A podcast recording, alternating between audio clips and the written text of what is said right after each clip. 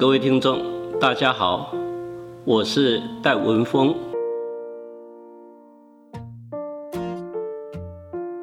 听完位在台南市中西区民权路二段九十四号的王玉林、王玉德兄弟故居这一处人权场址之后，紧接着要向各位听友介绍王玉德纪念馆。王玉德纪念馆位在民权路二段三十号的吴园，与民权路二段九十四号的王氏兄弟的故居相去不远。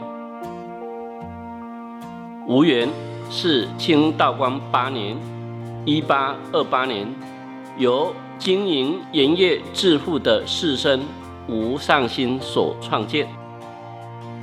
当时名为紫春园，位于古城的板桥头一带，与台中雾峰林家的来源、新竹进士郑用席的北郭园，以及板桥林本源林家花园，号称是清代台湾四大名园。日治时期，台南的吴家。家道中落，产权转卖给政府。吴园的南边兴建了台南公会堂，西南边建立了四春园旅馆，西北边建立了台南图书馆，北边建立了游泳池。一九七四年，四春园旅馆、台南图书馆，还有台南的游泳池。全部卖给了原百。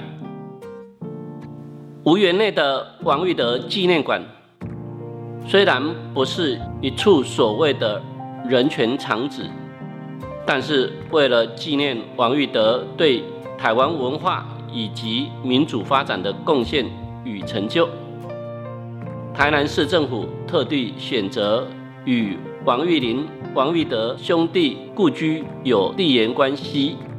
而且距离只有两百公尺的吴园，在园区艺文中心的后方排屋设立了纪念馆。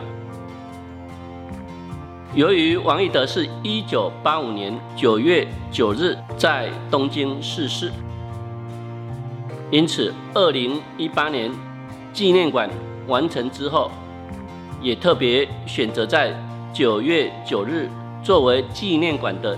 接管仪式开幕当天，王玉林的儿子王克雄、王克少、王玉德的妻子林雪梅，还有女儿王明礼、孙女都出席盛会。王玉德是东京大学的文学博士，日本明治大学的教授，也是作家、语言学家。更是战后第一代台湾独立运动人士中的代表人物，响名国际的台语研究学者，是日本台湾青年社还有他的机关刊物《台湾青年》的创办者。王玉德，一九二四年出生于台南市民权路。二二八事件后，成为当局整肃的对象。他逃离了故乡台南，一直到一九八五年在东京逝世，一直无法返回故乡。台湾青年创刊于一九六零年四月十号，一直到二零零二年停刊，发行时间长达四十二年。一九六四年，王玉德所写的《台湾》。苦梦斯的历史啊，这本书我们把它翻译成台湾苦梦的历史，由日本弘文堂出版。两个月内一共卖出一千五百本。这本书在台湾跟中国当时都被列为禁书，不过私下还是有很多人传阅。在一九七九年翻译成中文。使得更多台湾人都能够阅读，影响深远。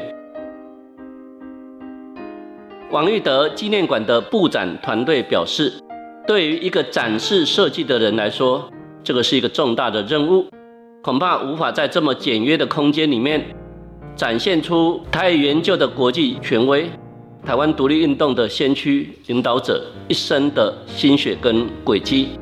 所幸有东京的家属，还有太多的台湾学者大力协助，才能共同完成。这一位心怀台湾、没有办法回到台湾的前辈，已经在东京长眠。我们只有赢回他的文物，希望让参观民众透过这五个房间的奇幻旅程，也能够领悟台南、东京之间的联系。也希望我们赢回来的不只是王义德先生的灵魂，应该还有他的精神，让每个台湾人都成为真正的台湾青年。王玉德纪念馆的重要推手。台语文学家陈振雄老师曾经表示，他曾多次带领成功大学的学生来参访王玉德纪念馆，发现很多人并不认识王玉林与王玉德。他理解这两个人在主流的历史教育中未受到重视，但是也因为这样子，他觉得更要去叙说他们的故事，让更多人知道台湾的历史。坚持做对的事情。台湾白色恐怖时期的受难者当中，王玉林、王玉德兄弟党的不平遭遇，堪称是台南知识界一个很深的伤口。优秀而正义凛然的检察官，纠正贪污，从此被失踪，含冤而死，留下二十五岁的妻子，还有两岁半的长子王克雄。还有两个月的次子王克少，